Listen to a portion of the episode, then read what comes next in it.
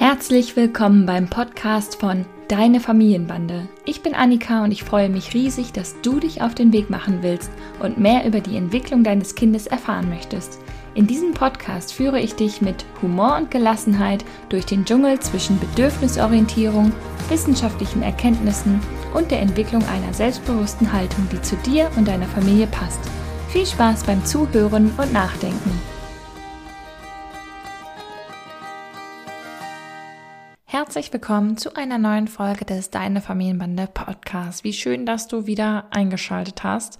Und jetzt zu Beginn erstmal eine kleine Entschuldigung, denn der Ton der folgenden Folge ist leider gänzlich miserabel auf meiner Seite.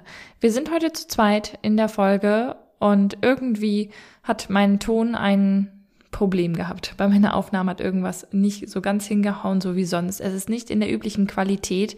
Bei meiner Interviewgästin allerdings ist alles wunderbar und weil das Interview so wertvoll und voller hilfreicher Impulse ist und so schön aus dem Moment heraus entstanden ist, wollte ich es nicht erneut aufzeichnen, weil dann die Natürlichkeit verloren geht. Deshalb habe ich mich dazu entschieden, euch meine miserable Tonspur zuzumuten und hoffe, dass ihr damit zurechtkommt.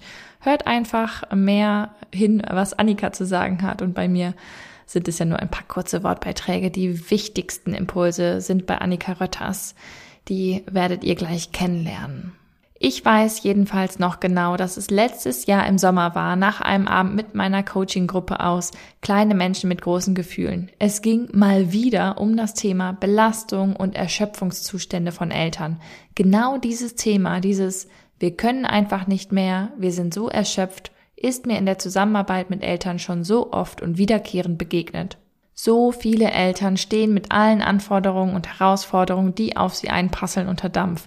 Die Herausforderungen sind vielfältig. Das Kind oder die Kinder liebevoll auf Augenhöhe zugewandt begleiten, bei jedem Gefühlsausbruch sensibel reagieren, sich selbst gut unter Kontrolle haben, niemals schreien, gesund, vollwertig, möglichst zuckerfrei kochen, genug frische Luft und genug Bewegung anbieten, Kleidung nur ökologisch nachhaltig produziert und oder Secondhand gekauft, Playdates und Hobbys organisieren, Spielzeug möglichst schadstofffrei, den Haushalt auf dem Laufenden halten, eigene Hobbys wahrnehmen, sich selbst nicht gehen lassen, genug, Erwerb, genug Erwerbsarbeiten, um das eigene Leben zu finanzieren und den Anschluss nicht zu verpassen und gleichzeitig am besten das Kind nicht länger als 14 Uhr in der Kita lassen. Oh, und die Partnerschaft natürlich nicht schleifen lassen. Habe ich noch was vergessen? Also ich krieg schon Stresserscheinungen, wenn ich das hier nur so vorlese. Viele Eltern befinden sich in der Zerreißprobe zwischen den vermeintlichen Ansprüchen an eine gewaltfreie Erziehung und den eigenen Bedürfnissen und finden sich dann doch schreiend im Konflikt mit ihren Kindern wieder. Und dann ist es erst richtig laut. Das schlechte Gewissen. Da sind Erschöpfungszustände vorprogrammiert und was hört man dann von allen Seiten? Du musst auch mal auf dich achten, mal loslassen, dich mal um dich kümmern. Du hast es dir doch so ausgesucht. Doch das ist einfacher gesagt als getan. Ich habe genau für dieses Thema heute Diplompsychologin Annika Rötters eingeladen, denn sie kann uns alltagserprobte und flexible Impulse geben, wie wir wirklich zu mehr Entlastung im Alltag kommen. Ich bin ziemlich gespannt. Hallo Annika, schön, dass du da bist. Magst du dich einmal vorstellen? Hallo Annika, ja, vielen Dank für diese Einladung. Ich freue mich sehr, dass ich hier sein darf. Genau, ich glaube, das Wichtigste hast du schon gesagt. Ich bin Diplompsychologin. Ähm, seit 15 Jahren arbeite ich als Diplompsychologin und seit inzwischen fast zehn Jahren selbstständig, ähm, viel in Unternehmen mit Führungskräften und ja, seit ein paar Jahren noch zunehmend mit Eltern, vor allem im Bereich Prävention, mentale Gesundheit fördern und stärken. Ja, und eben auch immer öfter Menschen da auffangen und aufrichten, wo sie quasi noch ein paar Schritte vor dem Abgrund stehen, bevor es dann zu spät ist. Denn das Thema Burnout und Erschöpfung, das ist ein Thema und ein, leider ein Thema, über das viel zu selten gesprochen wird, weil es noch sehr stark stigmatisiert ist und oft von außen so kommentiert wird mit, ah ja, du hast es ja auch irgendwie so gewollt, ne? Genau, deswegen freue ich mich sehr, dass wir darüber sprechen können heute. Ja, äh, spannend. Also gerade so dieses Jahr, du hast es doch so, hast dir doch so ausgesucht, ist ja eigentlich erstmal, tut mir leid, wenn ich das so sage, aber ein Schlag in die Fresse. Ja. Ähm, ja. Wir dürfen hier auch mal ein bisschen äh, salopp äh, reden. Ist ja unsere Bühne hier, da dürfen wir das ruhig mal so sagen. ähm, dann, denn das hilft uns ja ehrlich gesagt überhaupt nicht. Ich hatte Montag eine Situation, da habe ich äh, an unser Gespräch hier heute am Donnerstag gedacht. Also wir organisieren den Montag bei uns immer so, dass äh, mein Mann den ganzen Tag erwerbsarbeitet und ich ab 14 Uhr äh, beide Kinder habe, vorher ja noch das Baby. Und es ist eigentlich auch immer ganz in Ordnung so. Und er geht dann immer abends zum Sport. Das haben wir alles so organisiert, äh, weil das an dem Tag ganz gut passt. Und irgendwie war Montag echt richtig viel los. Und er hat dann die große Kleine ins Bett gebracht und ähm, kam dann raus und hat mir dann noch mal kurz zehn Minuten das Baby abgenommen, um, damit ich dann äh, noch äh, Sachen machen konnte, also hin und her räumen, irgendwas schnell aufräumen, irgendwas, was ich unbedingt noch erledigen wollte. Und dann ist er zum Sport gedüst und ich war wirklich so frustriert, weil ich dann irgendwie gemerkt habe, den ganzen Tag, den ganzen Tag, ab morgens um 6.30 Uhr, hatte ich mindestens ein Kind bei mir und mhm. habe irgendwie nie mich irgendwie frei bewegen können und war so frustriert und neidisch, dass er dann auch noch zum Sport gegangen ist, obwohl wir das natürlich alles so abgemacht haben. Ich erzähle das hier deswegen, weil ja auch viele meiner Followees immer sagen, wow, ihr kriegt das so gut hin mit dieser gerechten Aufteilung, wie macht ihr das so? Und äh, das einmal nur, nein, also ja, das äh, führt trotzdem auch bei uns immer wieder zu Frust. Und gleichzeitig denke ich, also zehn Minuten reichen mir auf jeden Fall nicht als einzelne Person mal so für mich allein, wenn ich dann auch noch aufräume. Hast du einen Tipp für mich, Annika? Ich, ich habe einen ganz offensichtlichen, aber den hast du dir selbst schon gegeben. Wenn du sowieso nur zehn Minuten hast, dann räum dich auf in den zehn Minuten.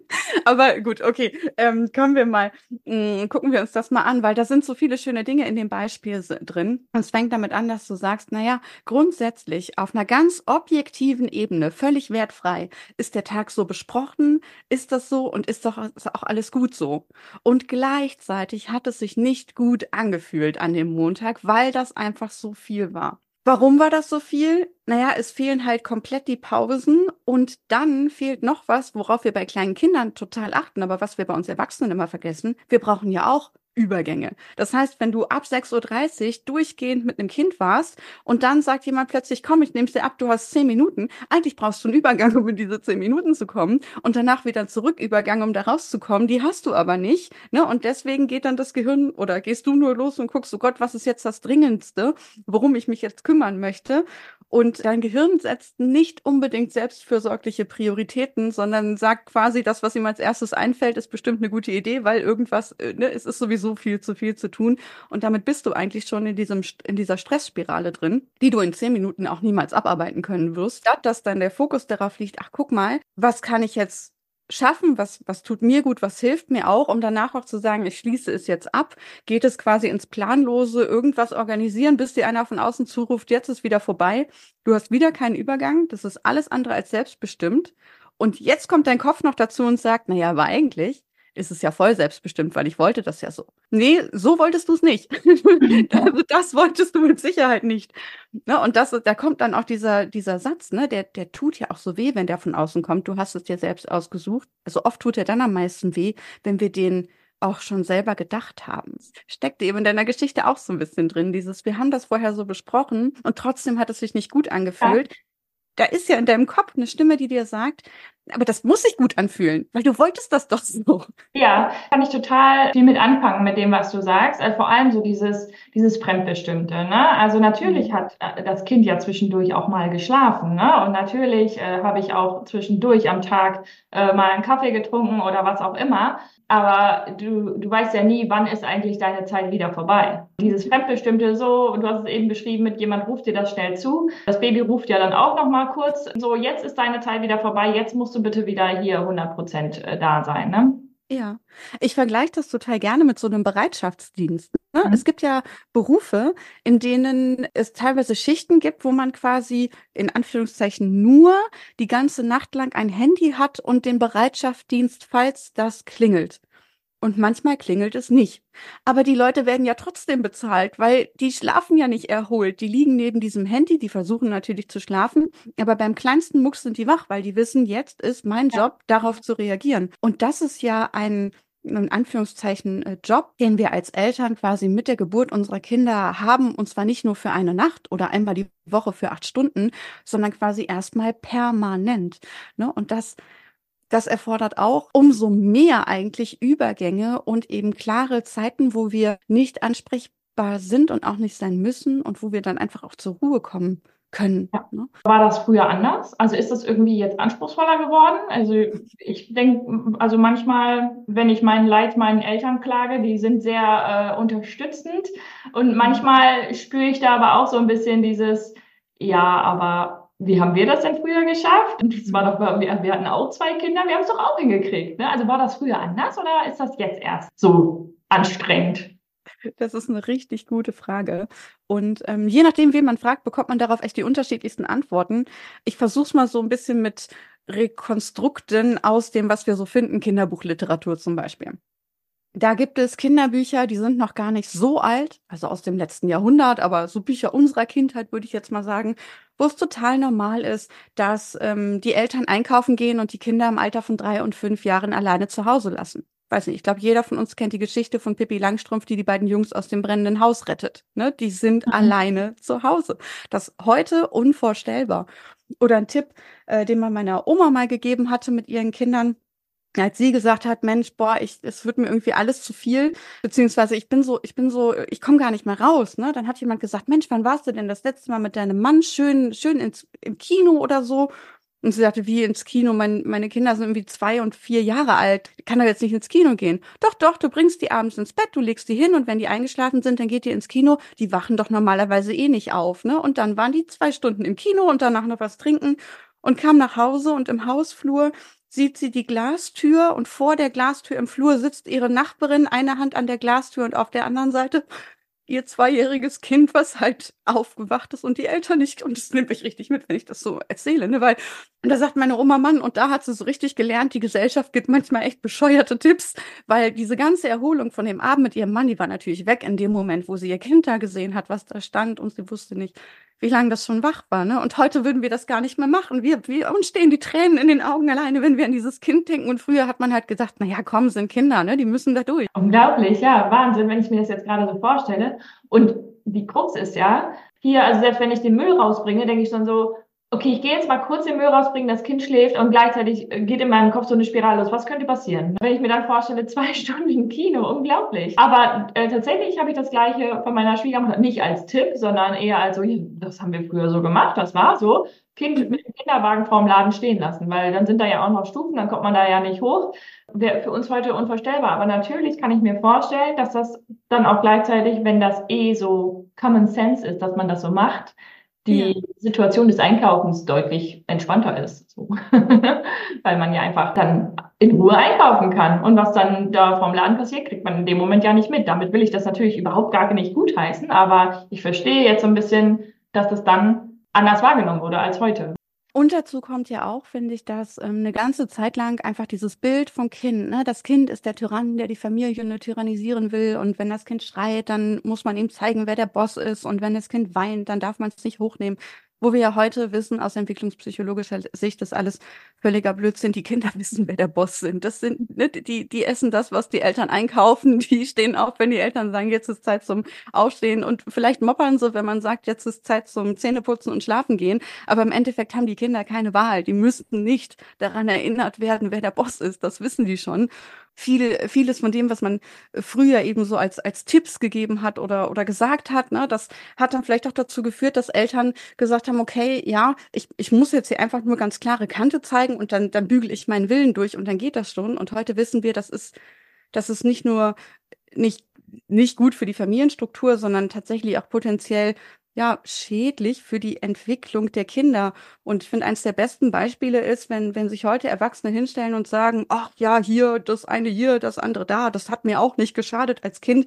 Und man denkt, ja, mein Gott, du hast absolut keine Empathie mehr, wenn das nicht mal ein Ausdruck ist von einem Schaden, den du davongetragen hast, dass dich mal jemand so behandelt hast, dann äh, weiß ich ehrlich gesagt auch nicht. Ne? Aber und es ist natürlich äh, trotzdem auch so, ähm, dass wir ja heute auch sehr, sehr viel wissen. Wir sind eine sehr informierte Altersgruppe, sehr informierte Generation und uns sehr viel damit auseinandersetzen, was dann vielleicht gut ist äh, für das Kind. Und ja, damals, früher hatte man ja auch einfach nicht so, das Internet war einfach noch nicht da, wo man einen Post lesen konnte. So, also du musst auf jeden Fall äh, drei Stunden am Tag mit deinem Kind an der frischen Luft draußen sein, damit es nachts gut schläft oder sowas. Und das ist ja noch was harmloses. Da sind ja auch einfach sehr viele Anforderungen, die die man aufschnappt zwischendurch, mit denen man sich auseinandersetzen muss. Glaube, was noch dazu kommt, was nicht zu unterschätzen ist, dass heute sprechen wir darüber, weil wir eben auch durch soziale Netzwerke, ne, wir sprechen so oft über die Schattenseiten, aber es gibt ja auch ganz viele tolle Seiten an sozialen Netzwerken, nämlich, dass sie Menschen miteinander verbinden, die gerade ein ähnliches Leid teilen. Ne? Und dieses, überhaupt darüber zu sprechen, dass man erschöpft ist oder dass man sich Hilfe wünscht, das ist ja was, was auch bis vor ein paar Jahren, Jahrzehnten noch längst nicht so selbstverständlich war wie heute. Und ich sage mal, wir sprechen heute immer noch nicht genug drüber, weil es immer noch genug Leute gibt, die sich gar nicht trauen zu sagen, dass sie überlastet sind. Ne? Es gibt immer noch viel zu viele ja, e-, Eltern, die von außen betrachtet von, ach, guck mal, super stark, die wuppt das alles und ey, funktioniert bis zu, Mensch, die habe ich jetzt auch schon seit drei Monaten nicht mehr gesehen. Ach, die ist in der Klinik. Oh, Mhm. Ich gar nicht mitgekriegt. Ne? Früher wurde da nicht nur nicht drüber gesprochen, sondern es wurde auch dann nicht drüber gesprochen, wenn jemand in der Klinik war. Ne? Das war so ein, über, gerade über Psyche spricht man nicht. Psychische Erkrankungen, das passiert nur den anderen. Ne? Das ist so, äh, da ist glücklicherweise die Welt jetzt im Wandel. Aber dieses Stigma, über die eigene Erschöpfung zu sprechen, gerade wenn man das Gefühl hat, alle anderen kriegen es ja hin, das ist immer noch extrem hoch. Leider. Ja, und ich, also ich denke auch gerade auch so Sätzen wie, ja, du hast es dir doch selbst ausgesucht oder auch, ja, das kriegst du schon hin, kommen auch wieder andere Zeiten oder sonst was. Das ist ja auch so ein, das Gegenteil von Validieren dessen, was man fühlt. Manchmal entsteht ja auch der Eindruck, dass das auch geäußert wird, weil die eigene Erschöpfung auch so groß ist. Ne? Ich gestehe dir deine Erschöpfung nicht zu, weil guck mal, wie es mir geht. Ja. Ähm, das kommt ja auch noch dazu. Aber wie lerne ich denn dann eigentlich, mich selber wirklich wichtig zu nehmen? Wenn ich es mir eigentlich gar nicht so richtig zugestehen kann oder erst noch lernen muss, mir zuzugestehen? Also wo fange ich denn da an am besten? Also wenn du gar nicht weißt, wo anfangen, dann empfehle ich immer, fang da an, wo du mit deinen Kindern anfängst. Denn meistens sind wir ziemlich gut, mit unseren Kindern an diesen Dingen zu arbeiten. Ne? Das ist wichtig. Jedes Gefühl darf da sein. Alle Gefühle sind wichtig. Deine Gedanken sind wichtig. Was du möchtest, spielt eine Rolle. Wir können nicht immer das tun, was du willst. Aber es ist wichtig, dass du das aussprichst, weil wenn möglich beziehen wir das in unsere Entscheidungen mit ein.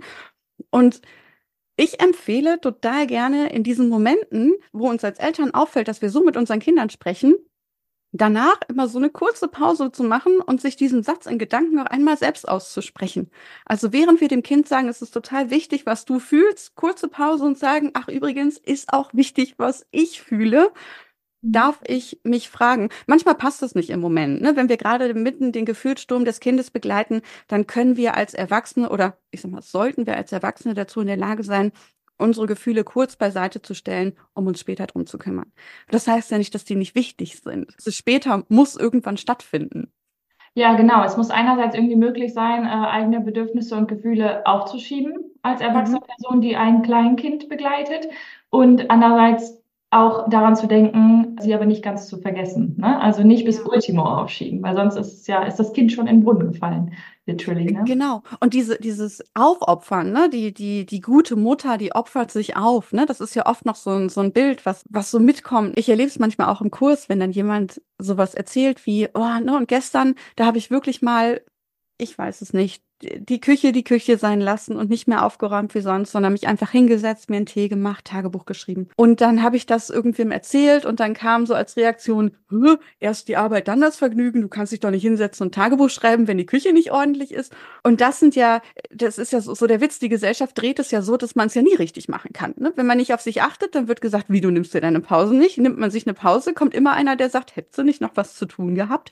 Aber wir haben ja immer noch was zu tun. Das ist also niemals der Maßstab Maßstab, dass da irgendwo noch vielleicht was zu tun ist. Das hört ja, das hört ja einfach nicht auf, ne? Und das finde ich so ein schönes Beispiel für einen Satz, der kann total tröstlich sein oder ganz viel Druck machen. Das mhm. hört ja niemals auf.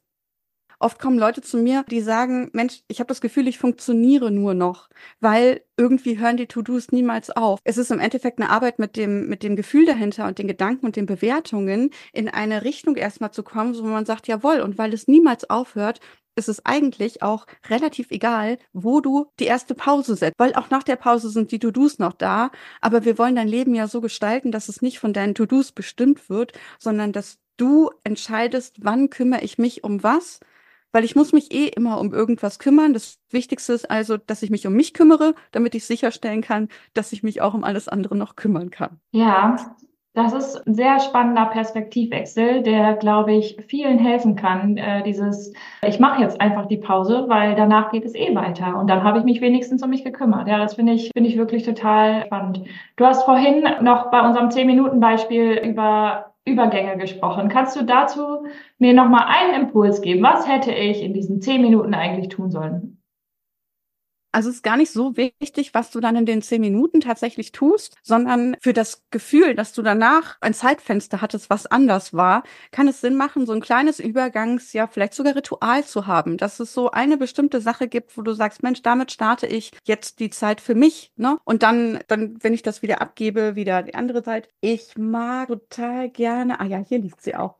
So, mein, mein Ritual für mich, wenn ich ähm, wirklich die Kinder abgebe und weiß, jetzt mache ich zehn Minuten lang was, wo ich nichts anfassen muss, ich creme die Hände ein. Weil dann kann ich mir wirklich auch, dann, dann kann ich auch ein, zwei Minuten lang, dann kann ich keine Knöpfe knöpfen, dann kann ich keine Reißverschlüsse drehen, dann kann ich kein frisches Glas aus der Schublade holen, ohne überall Fettpatschen zu hinterlassen. Dann bin ich wirklich, ne? Und Hände eincremen. Ich habe hier so eine Handcreme mit einem Duft, den ich mag. Das ist so ein, das äh, geht ja auch relativ zügig, ne? Das sind so 20, 30 Sekunden, aber so als Übergang zu, okay, jetzt startet was Neues. Man kann als Übergang auch ein kleines Lied spielen, ein kleines Lied singen, vielleicht sogar sich ein Tagesmantra, ne? wenn man sich morgens eine Affirmation überlegt für den Tag, Tag sagen, okay, und so als Übergang zu, jetzt ist eine andere Zeit, sage ich mir die Affirmation im Kopf zwei, dreimal laut aber schaff dir einen Übergang und starte diese zehn Minuten bewusst. Und gerade wenn es nur zehn Minuten sind, mach dir bewusst, dass es nur zehn Minuten sind. Und zehn Minuten sind nicht der Ort, um eine To-Do-Liste anzufangen. ja. ja, spannend, weil ich hatte natürlich im Kopf erstmal, mach dir erstmal eine Liste, was du jetzt auf jeden Fall machen willst, aber dann sind die zehn Minuten schon vorbei. Ja, oder, oder nutz die zehn Minuten, um eine Liste zu machen, um die du dich irgendwann kümmern wirst. Aber ja. nimm dir jetzt schon vor, alles, was ich tue, ist die Liste machen. Davon wird ja. jetzt nichts erledigt. Genau, anstatt kopflos äh, durchs Haus zu laufen, von oben nach unten, von links nach rechts und alles alles irgendwie irgendwo Brände zu löschen. Oh, noch ein Impuls. Das fällt mir nämlich ein, wenn man so eine Liste nämlich gemacht hat, habe ich mal in einem Zeit- und Selbstmanagement-Kurs von der Führungskraft den Impuls bekommen. Einfach die Liste runterschreiben und statt To-Do mit O, To-Do mit U drüber schreiben, die Liste auseinanderschneiden und überlegen, welchen Task kann ich wem geben. Oder wenn man eben zu zweit ist, für die Familie zuständig ist, wirklich gucken, okay, wir teilen es jetzt auf. Jeder macht davon abwechselnd gleich viele Sachen und wir legen einen, Zeitfest, einen Zeitraum fest, bis wann die alle erledigt sind und teilen es aber eben auf, ne, dass man den ja, Mental Load. To do, das habe ich ja erstmal gar nicht verstanden, aber klar, Jetzt verstehe ich es mit dem Aufteilen. Tu du das. Ja, verstehe. Das ist ja cool. Ja, das war auf jeden Fall noch ein sinnvoller Impuls. Den fand ich richtig gut. Werde ich gleich mal direkt mir merken, denn wir fahren heute Nachmittag weg und da ist immer ja viel zu tun. Ich hasse diese Abfahrtage, weil in meinem Kopf die Liste rattert. Aber ich werde sie gleich aufschreiben und dann tu du das bitte äh, drüber schreiben. Ich könnte Aber der Mental Load ist immer noch deiner, leider, wenn du die Liste machst. Ja, das stimmt. Da hast du recht. Da reden wir ein anderes Mal drüber. Sonst wird das Gespräch hier, glaube ich, noch eine halbe Stunde, was ich sehr gerne tun würde, denn ich könnte dir wirklich ewig zuhören. Aber ich glaube, wir bräuchten noch einen Ort, wo wir so richtig nochmal üben, uns selbst wichtig zu nehmen und Routinen zu etablieren. Wo könnte das sein, Annika? Was für ein guter Übergang, oder? Wo könnte das sein? Ja, in meinem Kurs zur Stressbewältigung zum Beispiel oder beim No-Wow-Abend, äh, bei dem ich bald dabei sein darf, wo wir uns noch mal ein bisschen intensiver mit dem Thema befassen und auch nochmal Zeit haben für Fragen und Antworten. Genau, ich lade nämlich Annika äh, am 6. März zu meinem Know-how-Abend ein. Ich bin total happy, dass ich sie dafür gewinnen konnte. Schreibt mir doch gerne eure Fragen, die ihr beantwortet haben wollt an diesem Know-how-Abend, wenn ihr gebucht habt. Das könnt ihr ab Mittwoch tun. Ab Mittwoch sind äh, die Pforten offen es ist das gleiche Setting wie immer, ungefähr eine Dreiviertelstunde, Stunde. Nehmen wir uns Zeit für eure Fragen, beziehungsweise ich bin eher im Hintergrund, äh, bin euer Gastgeber und Annika ist unsere Gästin. Und ich freue mich sehr, dass sie dabei sein wird. Wir sehen uns also hoffentlich am 6. März. Ansonsten hörst du in der nächsten Folge wieder von mir. Danke, Annika, dass du da warst. Es war ein richtig Danke. schönes Gespräch. Vielen Dank für die Einladung. Das war die heutige Folge des Deine Familienbande Podcasts. Ich freue mich sehr, dass du eingeschaltet und zugehört hast und hoffentlich auch ein bisschen mitgedacht hast und ganz viele neue hilfreiche Impulse für dein Familienleben mitnehmen konntest. Wir sehen oder hören uns besser gesagt in der nächsten Folge vom Deine Familienbande Podcast. Mach's gut.